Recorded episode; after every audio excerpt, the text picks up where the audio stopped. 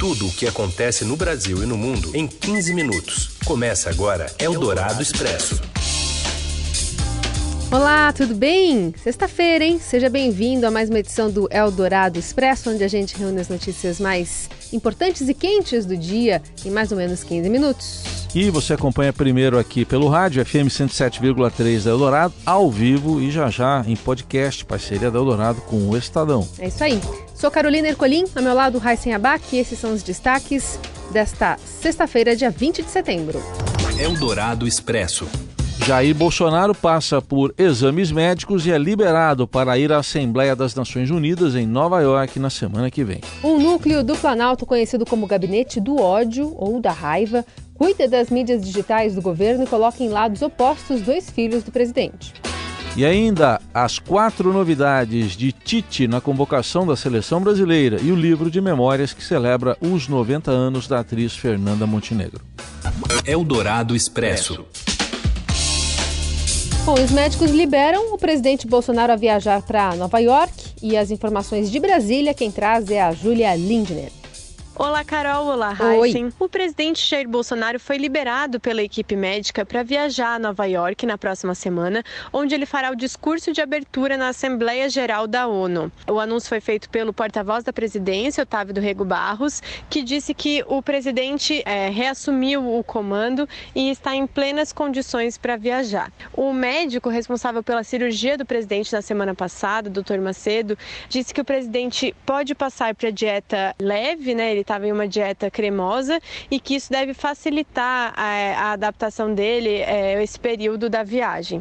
O presidente também tem recomendação para não ficar muito tempo sentado e ele continua usando uma meia elástica para evitar problemas vasculares. Também continuará tomando injeções diárias anticoagulantes. Então tem algumas precauções, né? Já foi informado antes que ele não deve ter é, as chamadas reuniões bilaterais com é, outros líderes de outros países, como costuma acontecer nesse tipo de encontro, então ele vai ter uma agenda um pouco mais restrita, mas ele poderá sim fazer a viagem. E o porta-voz da presidência ainda destacou que é muito importante para ele fazer o discurso na ONU, fazer de novo esse discurso da soberania nacional e também falar de questões ambientais que têm sido alvo de muitas críticas no exterior. Ontem, na live, né, na transmissão que ele promove às quintas, Bolsonaro disse que está na cara que será cobrado na ONU, mas ninguém vai brigar com ninguém.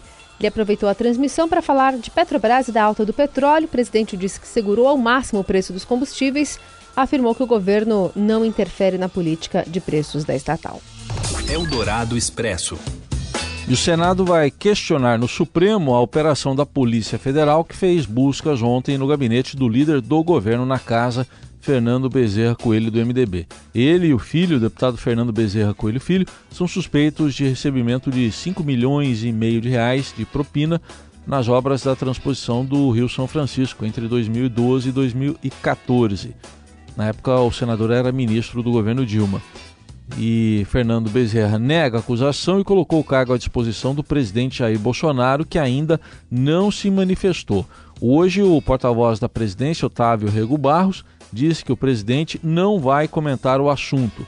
O editor de, da coluna do Estadão, Alberto Bombig, avalia que Bolsonaro tem uma difícil escolha a fazer no momento de votações importantes no Senado. É, quem tem que ter o pulso dessa mudança é o Planalto, né? Não é simples você ir lá trocar. Primeiro, você passa um sinal para todos os parlamentares de que é um governo muito suscetível à pressão de redes sociais e opinião pública, né? O Fernando Bezerra Coelho tem trânsito muito bom. Eu, se eu estiver enganado, se tiver mudado ao longo dos últimos dias, a Mari que me corrige, porque obviamente ela está lá todo dia conversando com eles, tomando pulso. Mas até onde a gente sabe na, na coluna, ele tem um trânsito muito bom, os parlamentares. É uma situação que não vai ser simples do, do bolsonarismo sair dessa escolha, né? Eldorado Expresso. Bom, a reportagem do Estadão revelou que o Palácio do Planalto abriga um núcleo de assessores que tem forte influência sobre o presidente Bolsonaro e é conhecido como um gabinete do ódio.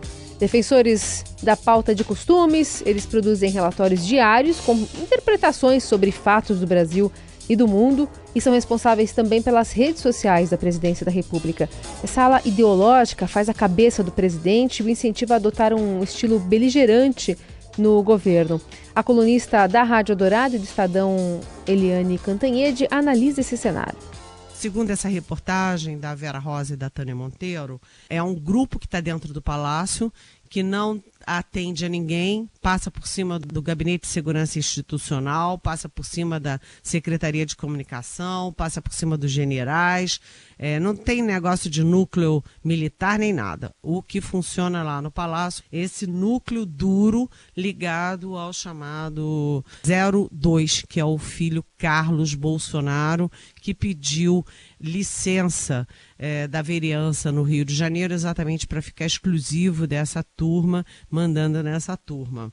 Quem está fora desse núcleo é o Flávio Bolsonaro, que é mais velho, senador, tem lá os problemas dele com Queiroz e que agora está articulando muito fortemente na política, junto com o general Ramos, eh, secretário de governo. Então, o Flávio Bolsonaro faz a política de articulação e os outros fazem a política da beligerância. Eldorado Expresso.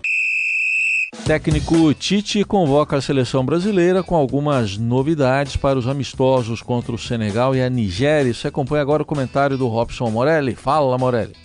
Olá, gente! Hoje eu quero falar da seleção brasileira. O Tite acabou de fazer a sua convocação para dois amistosos, agora em outubro, dias 10 e dias 13, lá em Singapura. É para lá que o Brasil vai. E o Tite chamou nessa lista de 23 jogadores, sete que atuam em equipes do país. Ai, ai, ai! Os times vão chiar com isso, porque está todo mundo envolvido nas competições, mexeu em times importantes, claro, os melhores do país e os clubes vão chiar, os torcedores vão chiar. São sete jogadores que atuam no futebol brasileiro: dois do Flamengo e dois do Grêmio. Por exemplo, Gabigol foi chamado, Rodrigo Caio do Flamengo também foi chamado. Gabigol é artilheiro do Flamengo, é o homem-gol, é artilheiro da competição também. No Grêmio, Cebolinha Everton volta para a seleção. E o Matheus Henrique também, meio-campista do Grêmio. Renato Gaúcho não ficou nada, nada satisfeito, tenho certeza disso. Chamou ainda o goleiro Santos do Atlético Atlético Paranaense, recém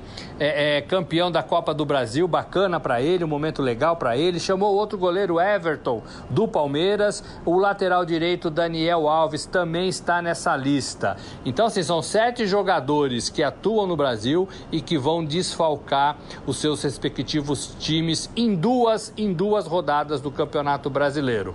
O Brasil deixou a desejar nos últimos amistosos lá nos Estados Unidos, empatou com a Colômbia 2 a 2 e perdeu para o Peru. Está devendo a seleção brasileira, mas esse trabalho do Tite faz parte dessa renovação da seleção. Ele precisa desses jogadores também, e aí é bola dividida, né? Deixa os caras nos times, convoca para a seleção, quem é que tem prioridade, quem é que tem mais razão em tudo isso. Então é isso, o Tite chama sete jogadores, a lista ainda tem Neymar, ainda tem Firmino, ainda tem Richardson, a lista completa está no site do Estadão. Gabriel Jesus também volta para a seleção seleção, Casemiro, Felipe Coutinho, a turma toda foi reunida. O problema é que ele tirou sete jogadores aí do futebol brasileiro. É isso, gente. Um abraço a todos. Valeu! É o Dourado Expresso. Tudo o que acontece no Brasil e no mundo em 15 minutos.